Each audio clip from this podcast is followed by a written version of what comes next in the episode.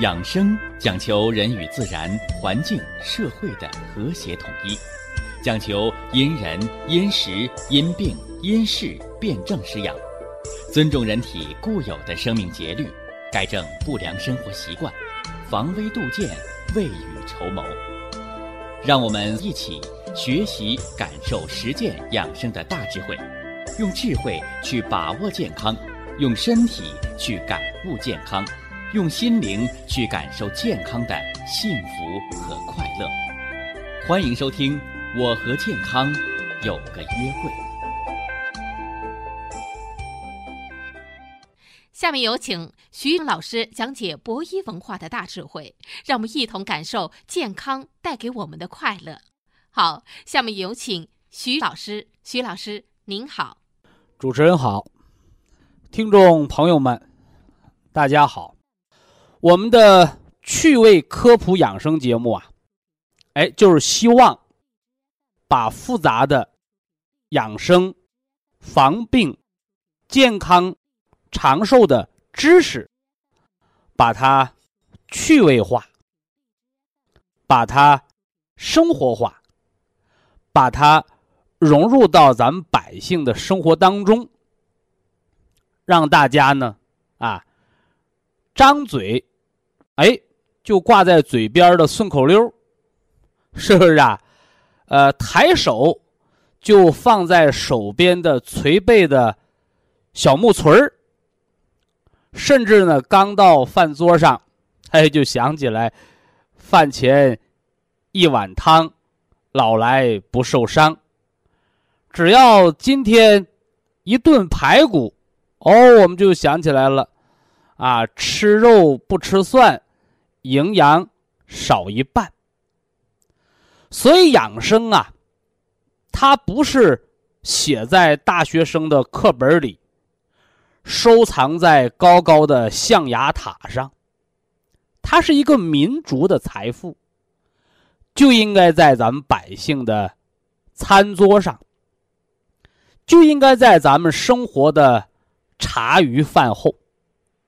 所以呀，养生原来可以这么有趣儿，不管男女老少，是不是啊？不管。您的学历高还是低？产生逐渐的培养养生的兴趣、养生的爱好，甚至呢，把健康的生活方式融入到我们的生活当中，注入到我们的生命当中，融化到我们的血液当中。哎，这样一来呢？让中华五千年璀璨的传统文化和我们炎黄子孙和我们中华民族的一脉相承和我们的健康体魄，让他们相得益彰。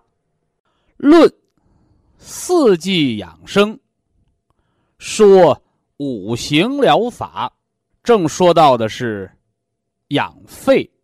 补肾，那么我们结合着人之五体，已经给大家讲了肝经的调养、肾骨的补养以及脾肉的滋养。那么这些天呢，我们又给大家说了肺和皮毛的补养。那么关于肺脏，好多人一下子就想到了，啊，拍那个 X 光片，哦，那叫给肺照相，或者那个解剖学、生理学，是吧？把人那灯了罐哈，把那肺就拿出来了。这些呢叫有形之肺，那按咱们祖国中医来说呀，叫脏象。什么叫象？哎，相就是相片儿。学中医呀，贵在能够闻其一而知其二三。哎，贵在能够相互的举一反三，能够关联。那么，祖国中医啊，它是一个整体的观念。我们说脏象，它指的是这个内脏的它的这个肉身，是吧？或者它的形体，或者你拍 X 光片照了相了，拍了个相片那其实呢，打个比方啊，它和咱们人一样，是吧？剩男剩女，这个要要相亲，人没见着呢。啊，先见着个相片儿，这个相片能代表这个人吗？哎，他只是个相。啊，后来呢，俩人相亲，好家伙，人和人面对面的见着了，啊，这回不是相片了，啊，就像好多朋友见着我似的。哦，徐老师，我们见着活人了，对不对？哎，你见着活人了，这人摆在这儿，就跟那个手术把肺子拿出来放在那儿一样，是吧？这人不说话，你和这人没交往，啊，没有言谈举止，没有坐卧行走，是吧？没有悲欢离合，你知道这人是什么人呢？是吧？是诚实还是奸诈？是吧？是聪明还是愚笨？都不知道。所以呀，我们中医说藏象，藏象这个象。就是它的形之存在。那么，只有一个相是远远不够的，我们还要知道什么呢？哎，还要知道它的功能。什么叫功能？中医称之为气，是吧？人有三宝：精、气、神。精就是它的相。就是它存在的物质基础，而气呢？哦，气是它的运转的功能。那么中医啊，与西方的医学不同，还说到了一个神，是吧？现在人都讲科学，是吧？早些年你一提到神，啊，就有一大群人拨拉着脑袋跟你讲封建迷信。哦，那现在呢？哎，随着科学的不断的进步，随着医学的不断的发展，祖国传统中医文化啊，正在为科学所认知。啊，你说这有没有趣儿哈？啊，刚开始说你这是封建的迷信的，啊，越发展了越说你，哎呦，你这个是对的，哦，你这是科学的，是不是啊？啊，所以可见呢。中医药文化，啊，祖国的好多的传统文化，我们把它叫超科学的，啊，你不要说一棍子打死，哎呦，不科学，啊，原来说它不对啊，现在认为它都有道理，哎，只是人的认知的水平的问题，所以呀，现在在医院有了什么？哦，有了神经科，啊，神经科研究什么的？啊，研究神经的电生理的，还有什么科？哦，还有精神科，是不是啊？啊，原来只要人，啊，能吃能喝能走能撂，那就没病吗？后来发现不是，一个人好好的能吃能喝，好家伙，从楼上跳下来摔死了，跳楼自杀，是不是啊？尤其在国外，是吧？某个国家，啊，自杀，那个经济很发达的一个国家，哈。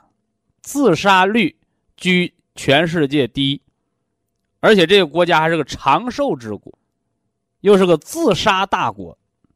你说他有病还是没病啊？哎，所以这个精神类的疾病，哎，就像咱们买了电脑，装了软件，上了网络，后来你发现你中病毒了，啊，中了病毒了，这病毒严重的，甚至可以。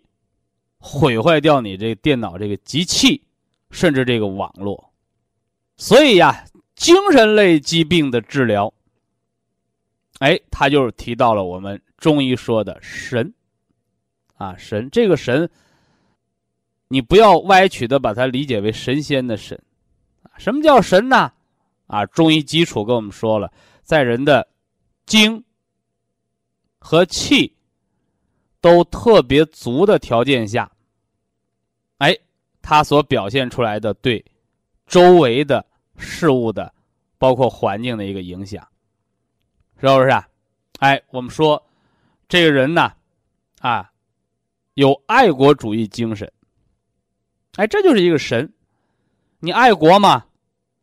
你是长得爱国呀？呃，你你还是这个这个，啊，你干工作爱国呀？啊，后来不是发现哦，在某某些事物上、心理上，他表现出影响别人、影响周围环境的对祖国的一个奉献，啊，一个什么呢？对祖国的一个爱恋，啊，这么个过程。呃，关于精气神之神，我们不想过多的用言语来解释，啊，那句话怎么说？啊，叫只可意会。啊，不可言传，啊，所以它是一个啊学识悟道的过程啊，学识悟道的过程。那我们给大家伙也讲了肺之神，是吧？肺之神，肺藏魄。哎，你看这个说话啊，就像我这样的啊，嘎不溜丢脆。我告诉你，早晨起来上厕所就痛快，是吧？办什么事儿啊，做决定就快。啊，也容易做决定，决定错了。为什么？你看，魄力过足的人，他就容易武断，啊，容易武断，啊，所以很多事情都是这样的，他过犹不及啊，过犹不及。反之呢，哎，那肝藏魂，啊，肝藏魂，是吧？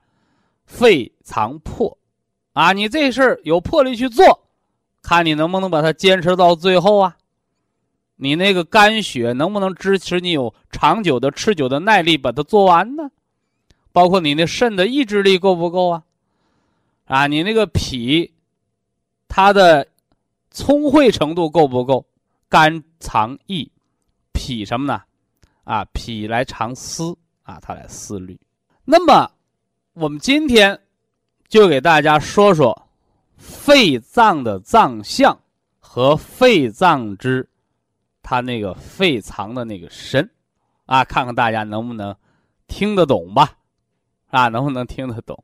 呃，中医的经典的格言当中有这样的话：“肺为娇脏，啊，它是一个很娇嫩的脏器，所以不要让肺干粗活。那么肺呢，为五脏之华盖，肺朝百脉，肺为相父。”之官，这都是对肺脏的它的气，什么叫气？哎，我们讲了功能啊，哎，对它的一个描述。当然了，这都是古代的中医的经典当中的论著，是吧？所以现代人，你单就字面意义理解可能不够，那怎么办？哎，我们的趣味养生，是吧？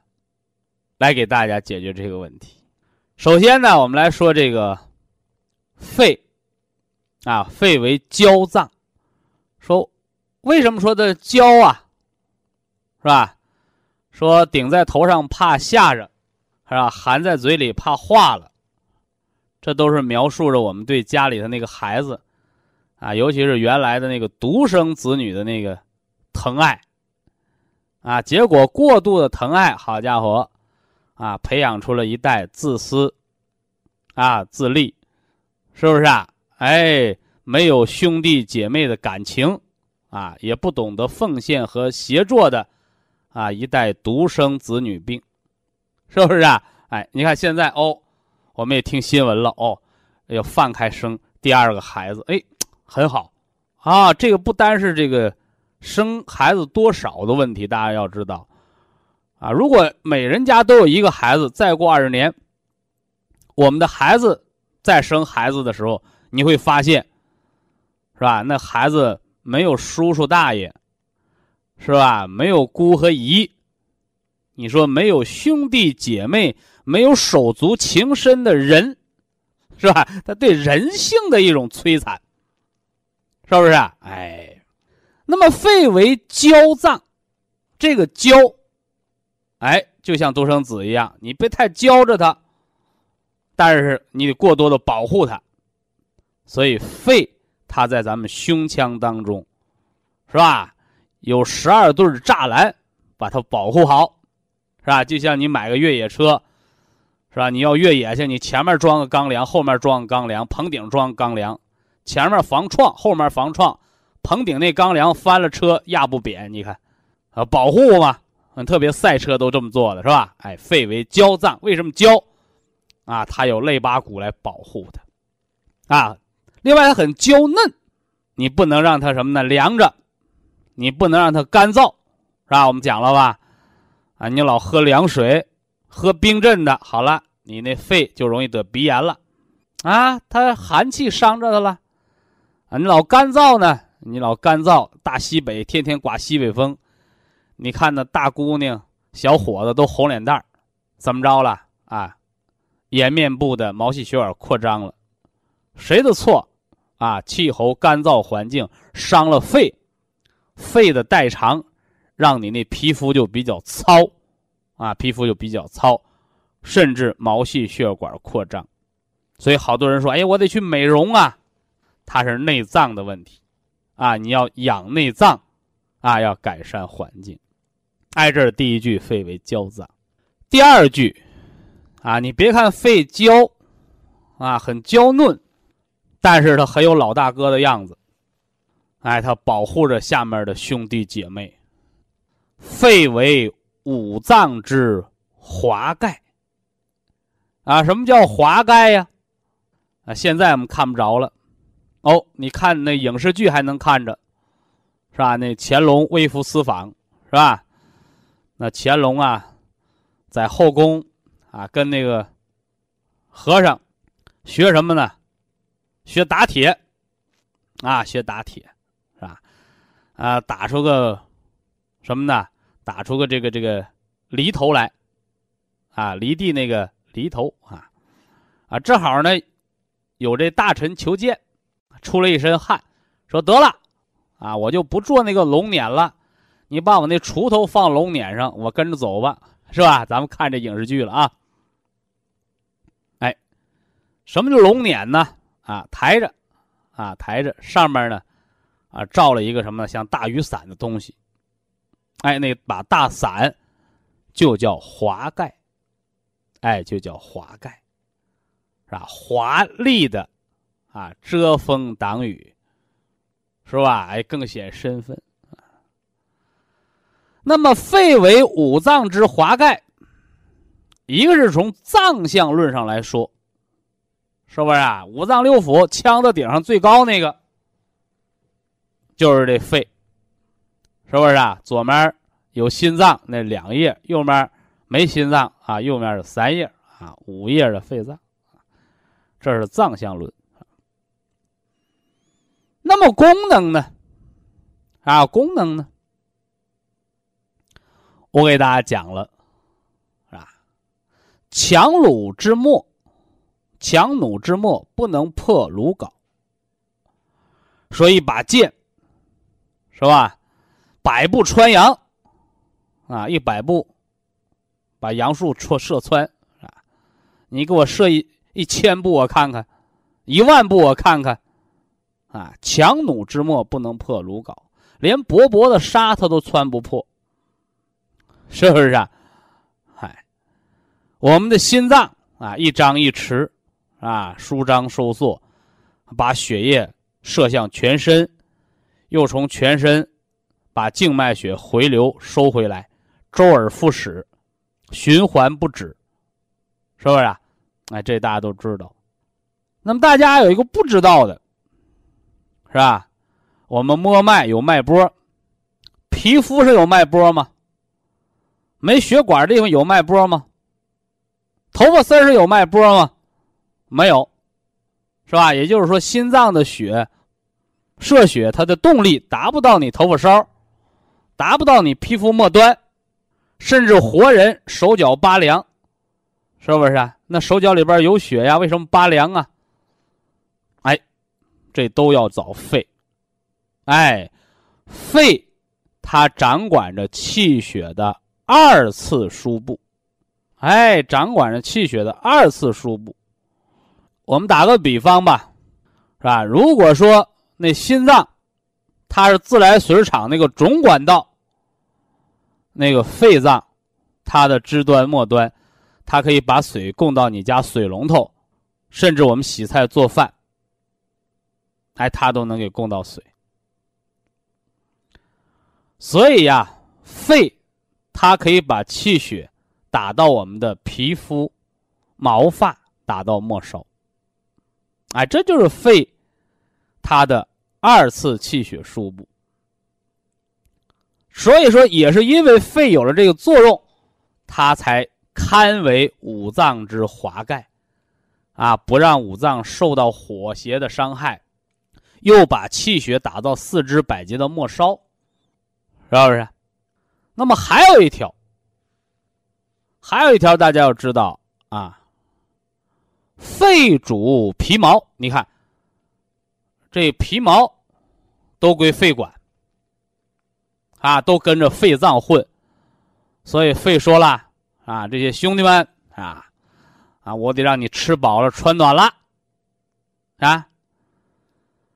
那么不但肺脏把气血输布到末梢，哎，肺还掌管着这些皮毛的工作，是不是？啊？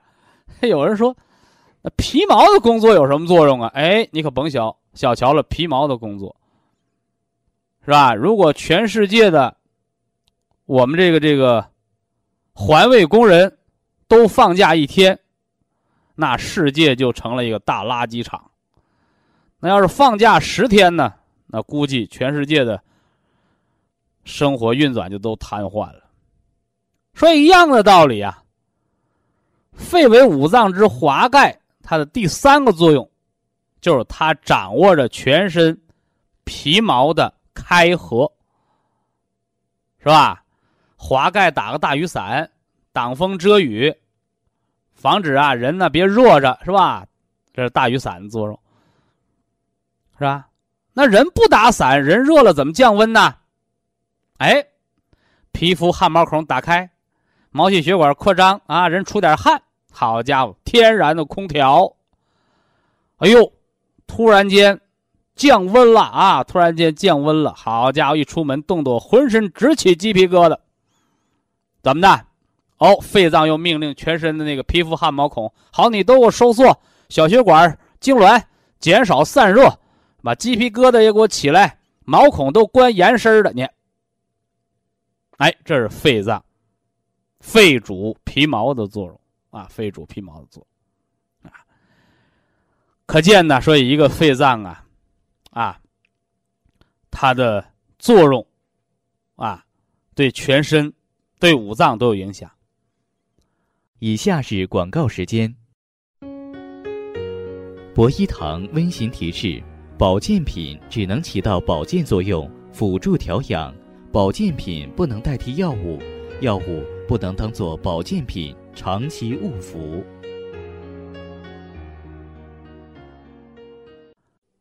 肺脏，肺主人一身之皮毛。说说肺和人的皮毛之间的养生关联。婴儿啊，刚刚出生，我们常用“呱呱坠地”来形容，为什么呢？哎，说婴儿生出来，哎，首先要发出一声啼哭。啊，说不哭怎么办？不哭打屁股。说人为什么是带着哭声，是吧？哇的一声，来到这个世界上呢？因为呀，胎儿在母体当中啊，哎，它是靠脐带和母体连接，吸收养分、氧气、养料，是不是？啊而当他离开母体，哦，来到这个世界上之后。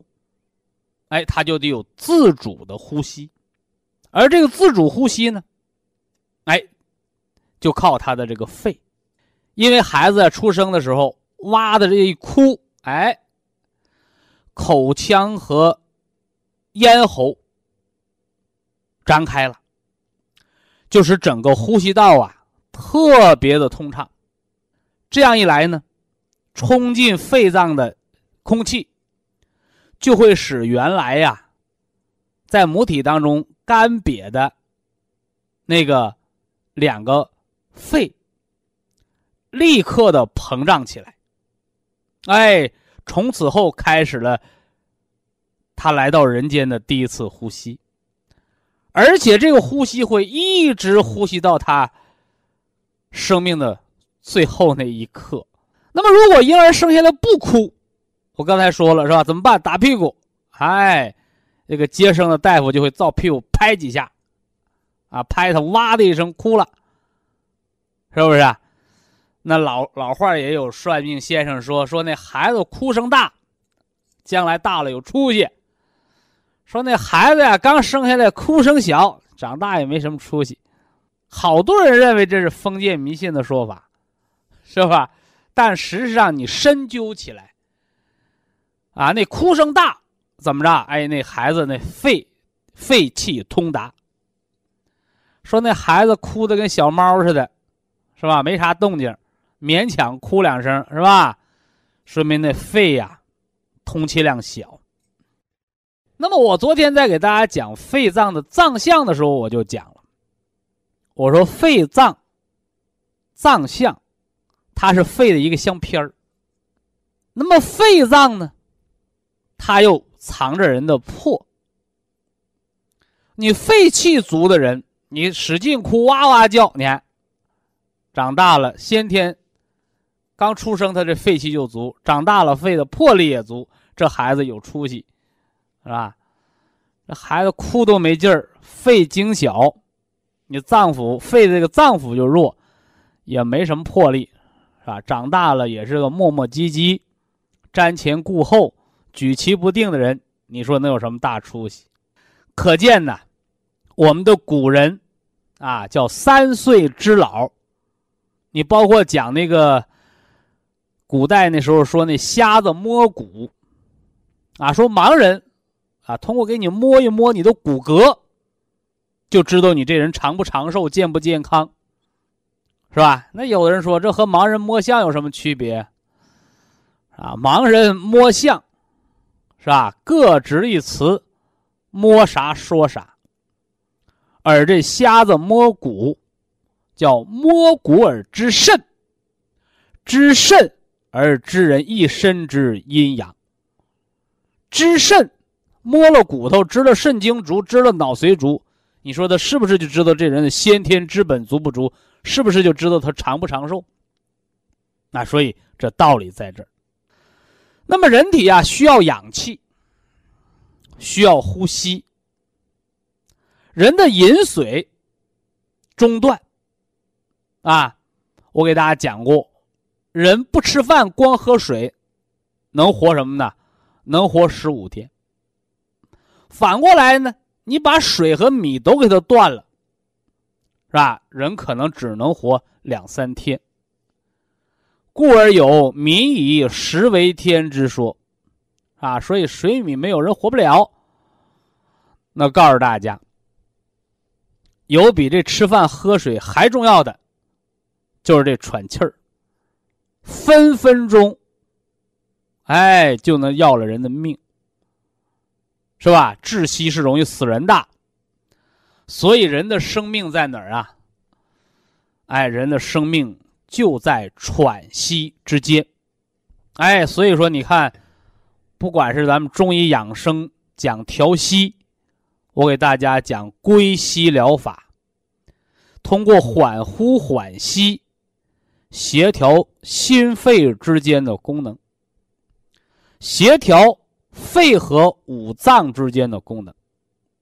哎，这是中医的调息之法，包括你西方医学，啊，你到医院看病，病历本呼吸、心跳、血压、体温，这叫人的生命四大指征，是吧？这四个没了，那人就活不成了。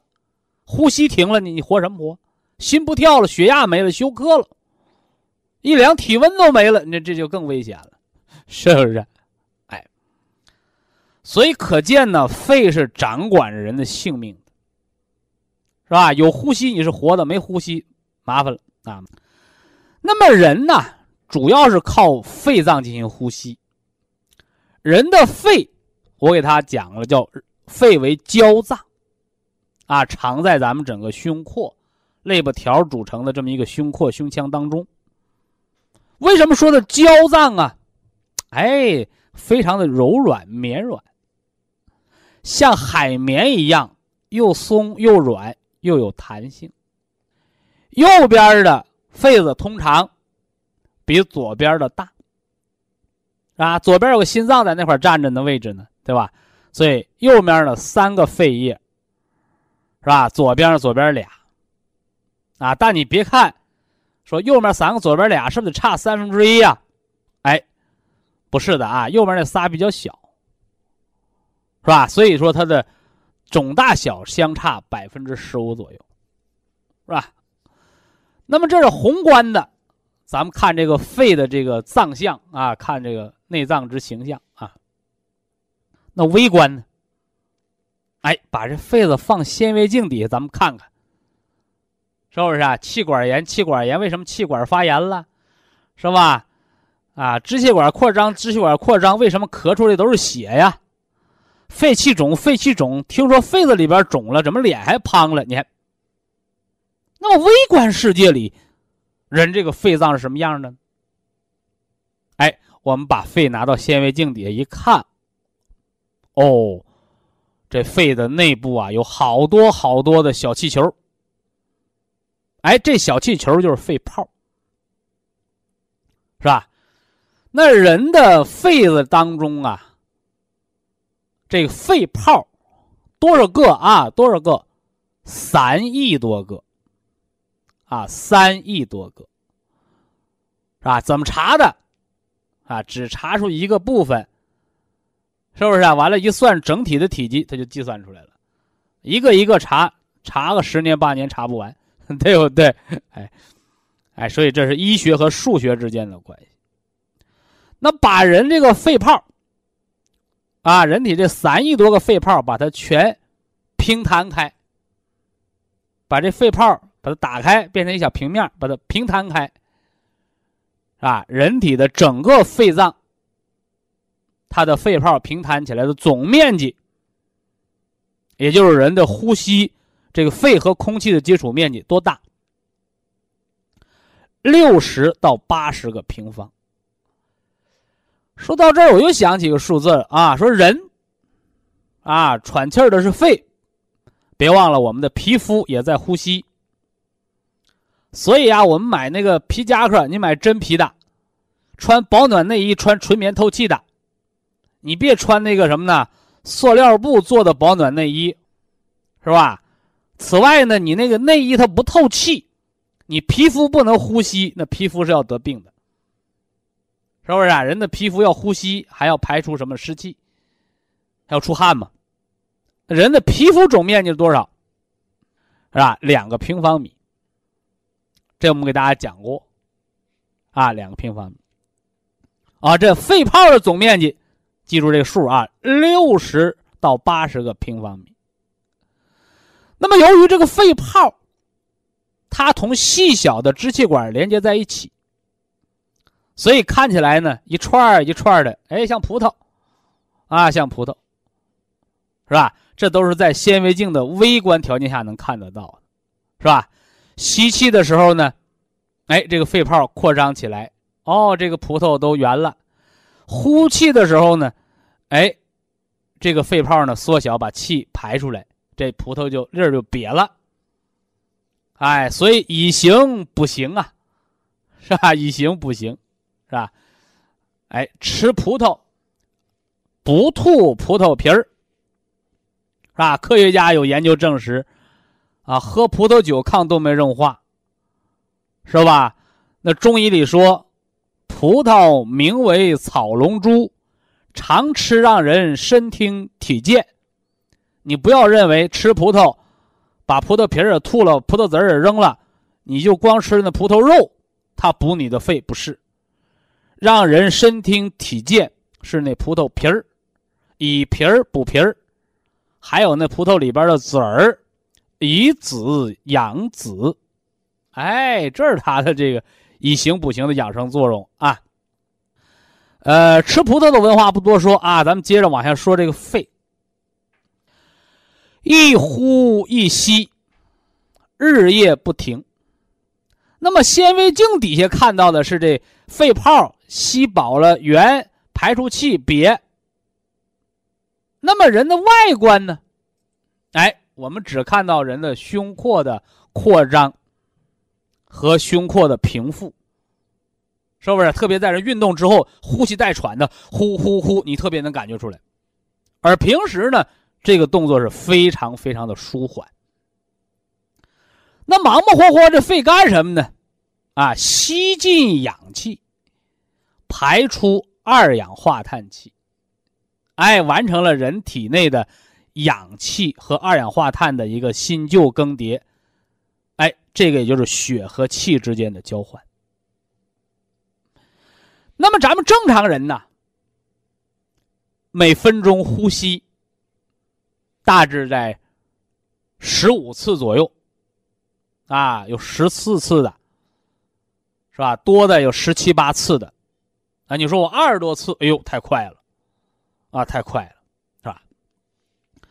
那么人呢，每次呼进啊，这个呼出和吸入的气体，每次，哎，大致都是五百毫升左右，是吧？那刚出生的那个婴儿呢，肺不大，哎，所以肺子小啊。那小孩刚出生的婴儿，那每次呼吸呢，只有二十毫升左右，哎，可是人呢，到了十七八岁的时候。哎，他呼出和吸进的空气量就差不多四百毫升，啊，接近于成人。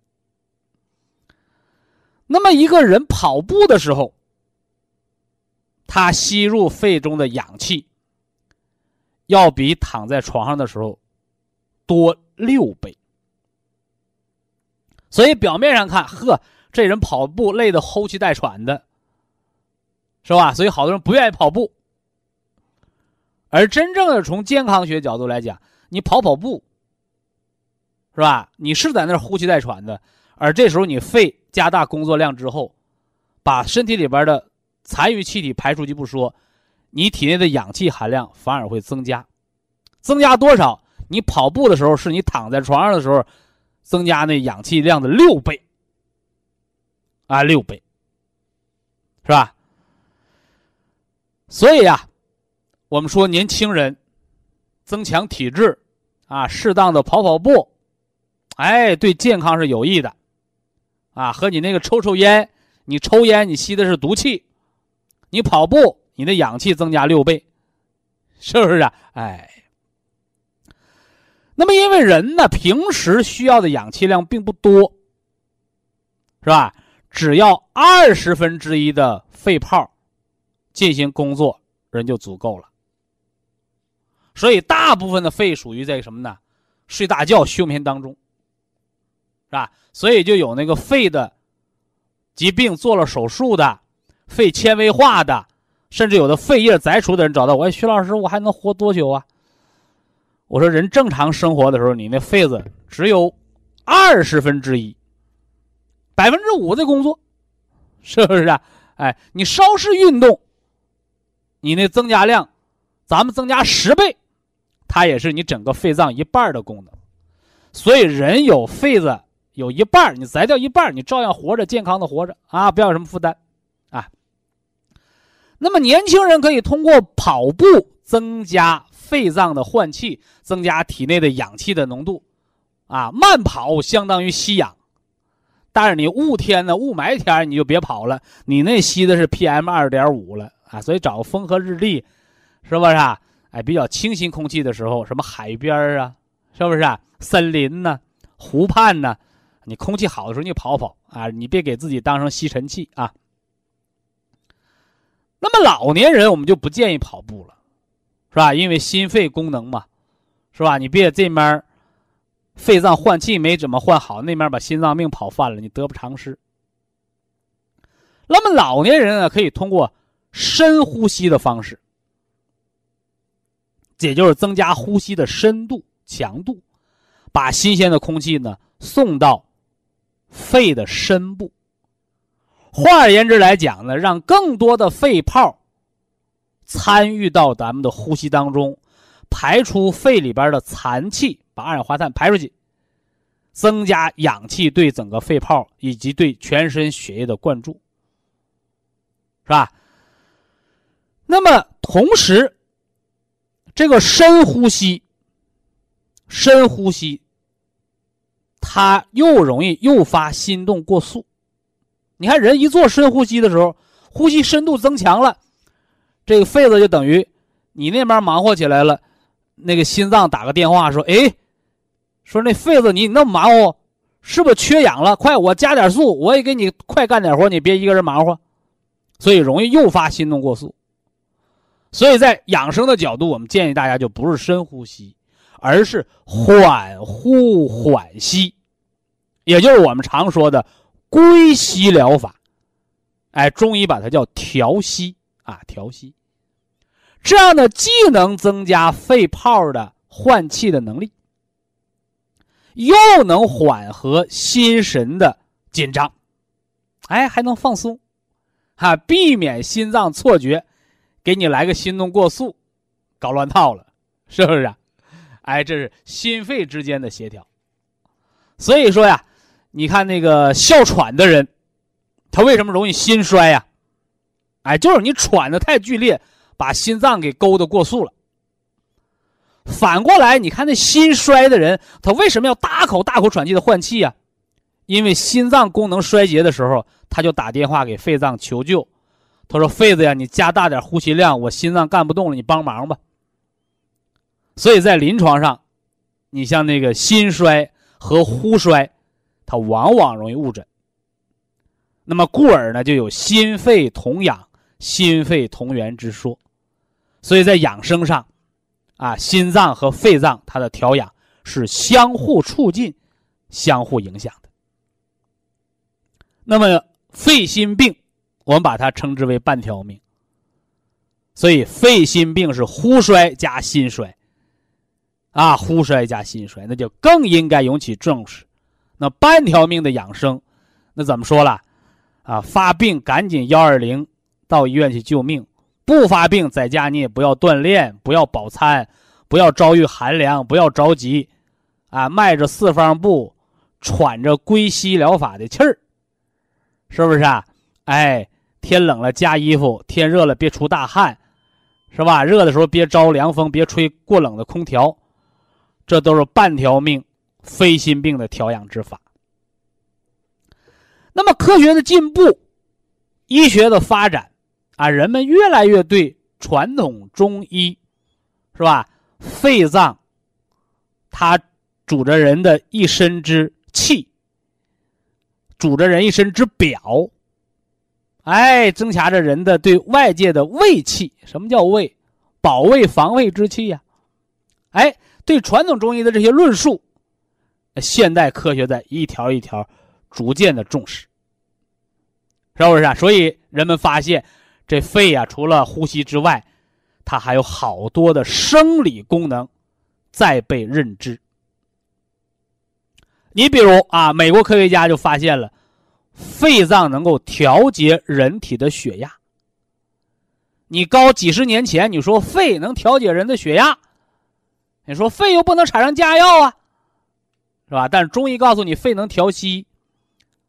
肺为肾之母，是不是？肝木相克，是不是？金木相克，肺属金，肝属木，所以肝阳上亢型的高血压，你还是肾精不足型的高血压，你补补肺有好处。那肺为什么能调节血压？哦，生理解剖学告诉你了，是吧？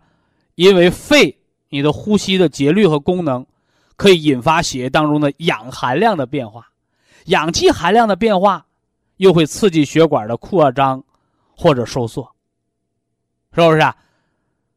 那么血液当中氧含量相对低的时候，啊，你呼吸困难，缺氧乏氧，哎，肺就会释放。血管紧张素，血管一紧张，血管一收缩，血压高不高了？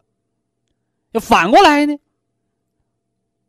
我们血液当中氧气含量比较高的时候，我们做做归西疗法，是不是啊？我们吃点虫草补好了肺脏，是不是？哎，我们泡泡脚，我们点点穴，哎，肺呼吸好了，血当中氧气含量增加的时候。它就减少了血管紧张素的释放，是吧？反而呢，使体内前列腺素分泌增加。哎，那血压呢，相对而言呢，它就会逐渐的缓慢降低。这儿呢，又说到了前列腺素啊，前列腺素是让你精神焕发，是吧？精神抖擞，让你显得年轻的这种激素。中西医结合，中医西医不是冤家，只不过中医的以人为本，和西医偏要看科学数据指标。你研究的太浅显，你认为它是打架矛盾的。你如果研究的更加高深深入之后，你发现原来是异曲同工之妙。非常感谢徐正邦老师的精彩讲解。下面有请打通热线的朋友，这位朋友您好。您好，哎，你好，徐老师吗？哎，请讲。哎哎，打扰您一下，我这好不容易打来电话了，然后因为就是我是哪儿的听众？呃，我老家是河北唐山的，然后现在嗯河北燕郊，因为哦离北京稍微远一点。那人在北京燕郊啊。对对对，嗯然后我母亲就是用嗯那个产品，然后一直喝着保元汤，是她给我介绍的。但我现在身体有点儿就是比较着急的问题，所以哦想请跟您请教。我听听这着急的问题。对，因为我现在就是十八岁的时候做了一个手术，然后说是乳房是纤维瘤，没事儿，良性的。嗯，但是第二年就长出来了，哦，结果就是，呃，也没你认为是大夫没嘎干净？他也没给我做病理什么的，直接让我做手术。嗯，你是个笨病人。什么意思呢？好多病人都认为这大夫嘎草没嘎根儿啊，其实哦错了。我大夫就算把草根儿拔出去了，你那草籽儿还在呀、哦，就是一定记住，乳腺长瘤就是肝经、胆经的瘀滞。女孩子在月经期的时候着凉生气，寒则气就是寒则血瘀，气滞血瘀，明白吗？对对对，你淤在这儿，它就是个淤血，淤的久了就是个瘤。大夫能把长的瘤割掉，他不能把将要形成的淤血给你化解。哦，你就这次再嘎掉了，你接着在月经期的时候吃凉的，在月经期的时候生闷气、熬夜，你接着还会长更大的瘤，因为这个就是造瘤环境的种子。我们说叫气滞血瘀，瘀而成结，结而成瘤，久瘤必癌。息肉一个厘米往上的，对不对？肿瘤过大的都容易恶变，良性肿瘤、恶性肿瘤有时候就一念之差，重大情感打击之后就长这么瘤子吗？对，我现在医生所以你这不是大夫没嘎干净，就是你嘎完了瘤，你还是那种生存环境，嗯，你还是那种生活的环境，它就还是形成淤血。我我得给那大夫平反啊，啊好吧，嗯，那个一直他就是没长太大，然后一直做 B 超也没有什么没但就是长太大，说明你那环境没恶化。呃，就是生完就像那北京那雾霾天儿，它雾几天，我们想着戴口罩了，好几天我们又又乐呵了，使劲使劲抽烟，使劲开汽车了。那它要一直那么恶化，那北京房价就掉下来了，就这么个概念。你这瘤要一直长，你现在就不跟我说了，你直接住院了。所以它现在不长了，说明你这个环境没再继续恶化。可现在是又大了，因为生完孩子以后，就像您说的，他又不是生孩子大，是生完孩子惹了气，它才大。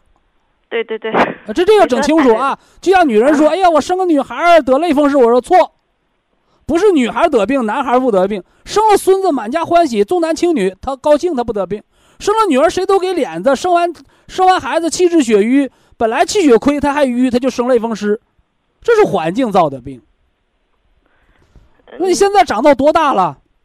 呃，X 光是五点零乘以六点四厘米，然后 B 超是五点七乘以五点八厘米。蛮大的了，对 B 超，然后说是四 A 类了，做吧，做手术吧。我就是不想做。你什么不？想做啊？再不想做，整个乳房都保不住了啊！你现在做到切瘤，你将来如果它和周围要粘连的话，那你就乳房都保不住。我告诉你，做手术啊，吃一堑长一智，你这吃两堑了，得哦长大智慧了。做吧，那做的话还需要就吃点什么吗？您这个不是做的话需要吃什么，是不想再长，需要吃什么？哦，不想再长吃。还有就是我还有肾结石。疏肝解郁。哦。疏肝解郁，吃什么也挡不住生气，生气接着来。现在不生了。哦，呃，你可以这么办，你可以秋后做手术。你现在呢？绿色疏肝解郁的虫草颗粒，你吃个四包；金色调脾的吃个一包。你这么保健个三个月、两个月，你再去检查，它没长，你就算赢了；它要是缩小了，你就算得到意外收获了。它长得再小一点，你秋后开刀，它伤的气血也小啊，对不对？嗯。哎。绿色的吃几包？绿的吃四包，金的吃一包。金的吃一。绿的叫疏肝。嗯。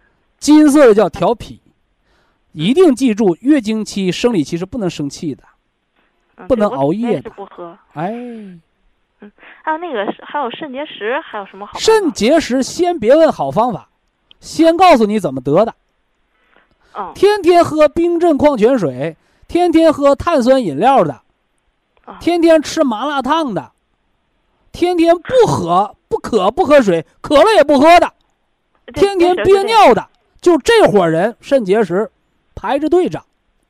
海鲜呢？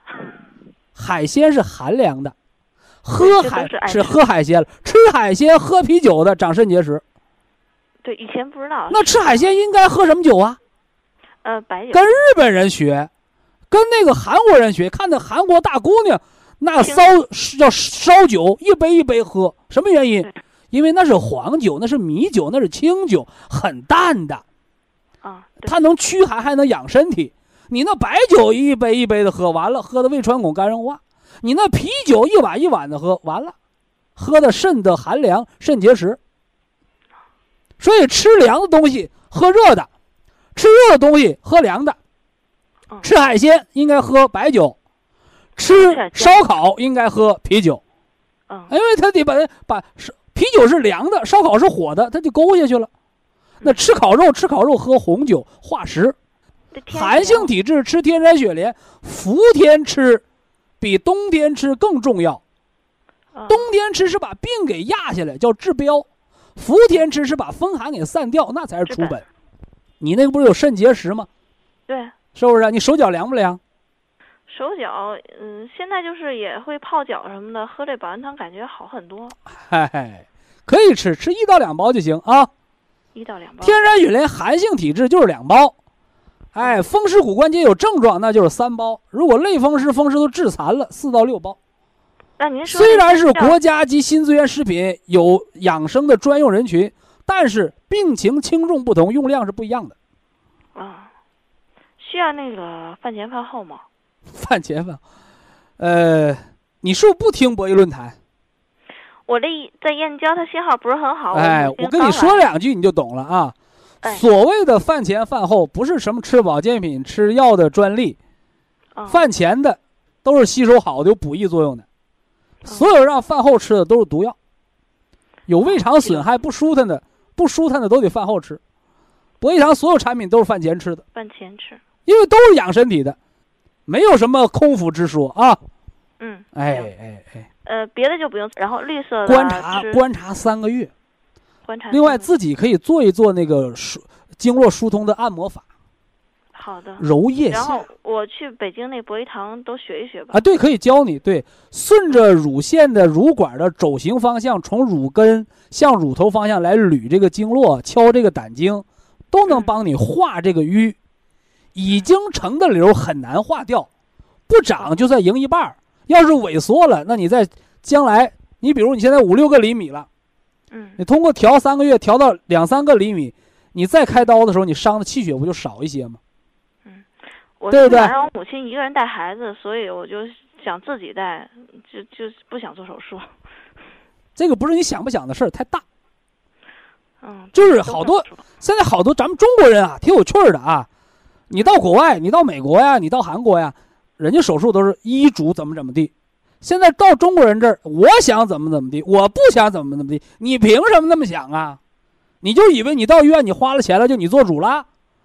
那你做主了，你能做开不开刀的主？你能不能做这东西要不要命的主啊？我怕他给我做坏了。你怕他做坏了，他留在那儿才说让你坏了呢。是先调三个月吧，好的，先调三个月，保守三个月啊。就像前一段烟台那个给我打电话报喜，可高兴了，息肉一点二厘米，没做手术，吃活菌化掉了，给我吓一身汗。为什么呢？因为我们医疗常识的人，你都知道，你不要说，哎呦，这是喜讯，我们可劲儿穿宣扬，可劲儿忽悠，不行。息肉超过一个厘米容易癌变，三个月化掉了，人家给你感谢，三个月你给人耽误了，变成癌了，人不骂娘啊？嗯所以说，人这个家人家专卖店告诉你必须做手术，你没做，你看，我说我一身汗，是不是？我这一身汗不是怕人找咱毛找咱毛病，咱就怕给人耽误了。你该做手术的，符合手术的必须手术。所以说，你这个保守一段时间，该手术还得手术，好的，不要老盼什么奇迹。哎，我吃保健品挺大流能吃没了，那奇迹就和抽抽就和那个体育彩票中奖似的，好几十万人给一个人捐钱，对不对？都想中奖。有一次那个新闻说，说人这个抽奖票中奖的几率，比被雷劈到的几率还低三倍多。你说一年被雷劈能劈几个人？所以说大家别老盼奇迹，你那瘤小的时候你干嘛去了？对不对？一定要早点预防，一定要明白这个道理。经期莫生气呀、女同志很重要啊。那您说我这穿刺还要做吗？如果做手术之前，你都做手术，你还穿刺干什么呀？呃医生让我穿刺住院，然后做手术。他是穿刺取活检，对，你都手术开开了，你还花那穿刺钱干什么呀？那我就直接让他就是你直接开出来了，你开这么大，你活不活不活检，你不都得把它拿下来吗？拿完之后呢，你在临床上做做一个那个什么叫快速病理，一百一百二十块钱，二百四十块钱，做快速病理，等个几十分钟，快的十几分钟出来了，冷冻切片出来了，出完之后他就决定你是粮食饿了呗。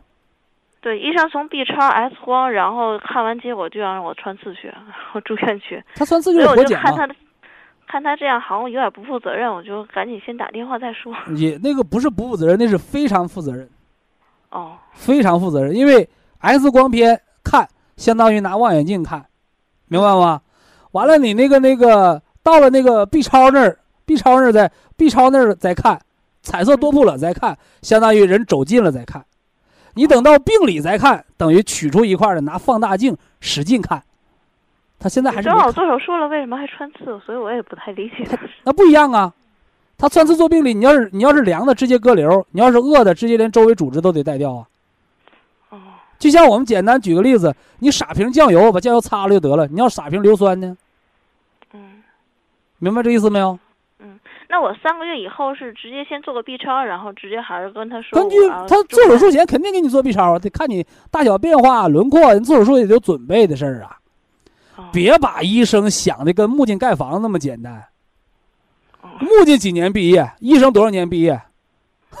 现在医患关系确实有点微妙。医患关系微妙，就是因为有些不懂的人装懂啊。嗯，对，要老老自以为是就想法呀，是不是？完了，有的人还有还有有有一种人把医患关系搞紧张了，就是什么都听大夫的，他自己不琢磨，所以吃药吃坏的，打针打坏的，开刀开坏的，医生有没有责任？有，病人有没有责任？自己琢磨，好不好？嗯，不说啊，不多说不开刀就不开刀。啊，不是不是，你看你这又犯毛病了啊！不是我不让你开刀，我是让你观察一段时间，你现在做决定有点草率。嗯，明白吧？观察一段时间，根据变化再决定开不开刀。行，那到时候我吃完以后再您检查检查检查点 B 超啊，B 超就够用了啊。行，哎，好，再见谢谢，祝您健康。哎好，非常感谢徐正邦老师，我们明天同一时间再会。